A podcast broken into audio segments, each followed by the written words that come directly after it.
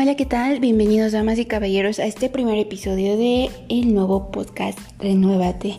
Aquí vamos a tratar de temas sobre emprendimiento y el día de hoy me encuentro entusiasmada completamente de poder platicar con ustedes de un tema, de un tema perdón, sumamente importante que es el estudio de mercado. Soy su servidora Erika Tabuada, estudiante de Ingeniería Industrial en la Universidad Tecnológica de Puebla y espero que sea de su entendimiento y comprendan este tema ya que es fundamental. Recuerden que vamos a disparar en todo momento y en todo proyecto a las estrellas. Mínimo vamos a caer en la luna, ¿vale? Ahora, la primera pregunta sería que si ya tienes tu idea de negocio. Después de esto es recordarte que se puede hacer realidad con un buen estudio de mercado, el cual consiste en la investigación y analizar la información para conocer mejor tu mercado y obviamente tu producto y servicio. Ahora, una parte fundamental es saber cuándo hacerlo. Se tiene que hacer antes de lanzar tu empresa y ya en marcha se sigue para saber en qué momento se puede cambiar para continuar y seguir con mejores resultados. Una de las ventajas es que el estudio de mercado es el cable directo a la tierra que da los datos precisos para identificar y resolver los problemas. De igual forma ayuda a minimizar los riesgos, respalda completamente tus decisiones y ayuda a comprobar si tu negocio es lo suficientemente sustentable para funcionar a largo plazo. Conoce también ayuda perdón, a conocer las principales características de los consumidores, sus hábitos de consumo y los lugares de consumo. Ahora rápidamente vamos a hablar sobre las etapas del estudio de mercado. Primero es como identificar el problema, es decir, como el público objetivo, el producto o servicio que funcionará en este tipo de mercado, los competidores. Ahora también se tiene que plantear el objetivo, o sea, definir a qué parte de mercado se va a apuntar, si es viable y definir a la competencia. Obviamente como tercer punto es el definir tu grupo de estudio al cual se va a enfocar la población, al tamaño de población, a sus hábitos y a su nivel económico.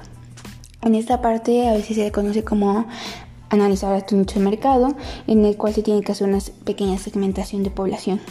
Ahora, también tienes que definir tu fuente de información. Algunas personas pues hacen entrevistas directamente a sus clientes potenciales y se hace también como una eh, otro tipo de definir la fuente de información es ir directamente con tus competidores, es hacer como un ir incógnito a ver qué tipo de personas entran en ese negocio, qué tan habitual es el consumo de los de la población.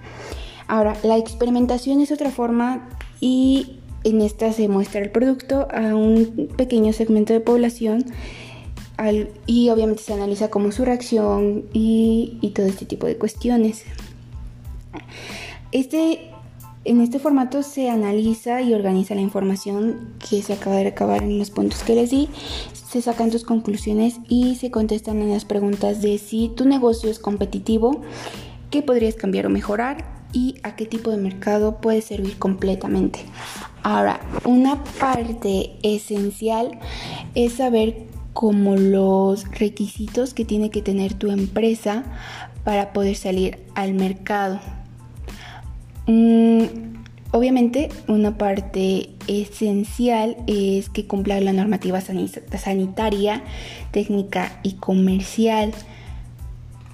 En este, pues obviamente tiene que cumplir con requisitos para la obtención de permisos de funcionamiento, los cuales son un formulario de solicitud de patente, el certificado de normas particulares de, de, predio, el formulario de no adeudar al municipio, la copia de cédula de ciudadanía, el registro único de contribuyentes, la copia de permiso de cuerpo de bomberos.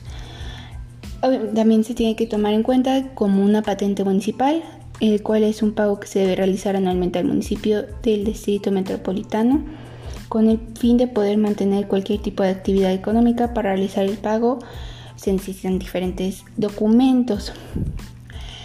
Uh, también se necesita un informe de compatibilidad de suelo, el cual es un trámite importante para verificar si no existen restricciones de local respecto a la actividad económica que tú deseas ejecutar y pues también una, como ya les habíamos dicho, un certificado de seguridad de cuerpo de bomberos, el cual es un documento que certifica el local que cumple con los estándares de seguridad que se necesitan. Miren, hasta aquí la vamos a dejar como parte fundamental y nos vemos en el próximo video. Cuídense mucho, bye.